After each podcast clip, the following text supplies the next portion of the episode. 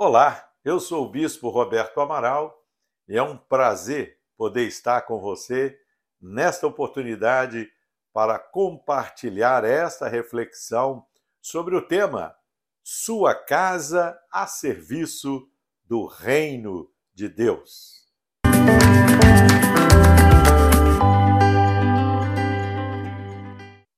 Se você ainda não se inscreveu em nosso canal, se inscreva e faça parte conosco deste projeto que tem como objetivo edificar vidas por meio da explanação da palavra de Deus. Vem conosco e vamos então ao tema do vídeo de hoje.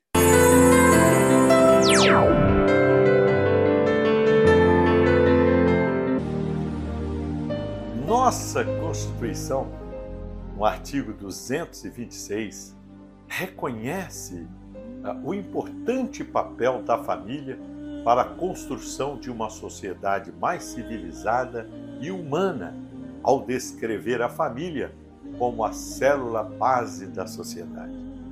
A Bíblia, por sua vez, deixa claro em suas páginas que Deus constituiu a família com, como elemento fundamental para a realização de seus eternos propósitos. Dentre estes está a evangelização e a edificação do corpo de Cristo.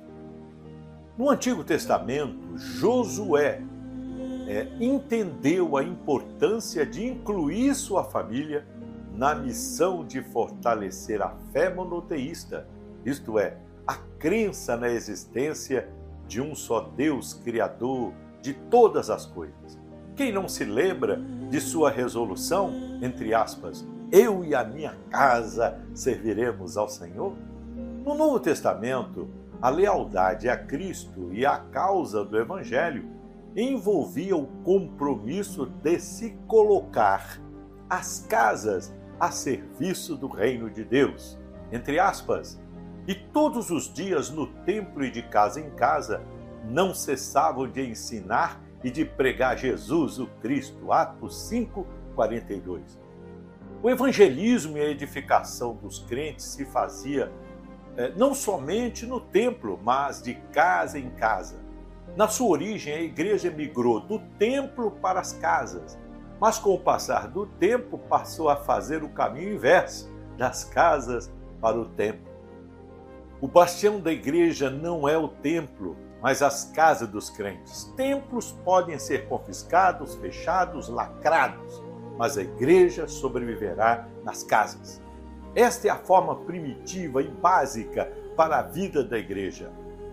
Aquila e Priscila, assim como Josué, decidiram colocar o seu lar a serviço do Senhor, 2 Coríntios 16, 19.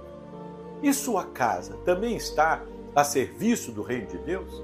Abra as portas de sua casa para um pequeno grupo de evangelização e de edificação de vidas por meio do discipulado.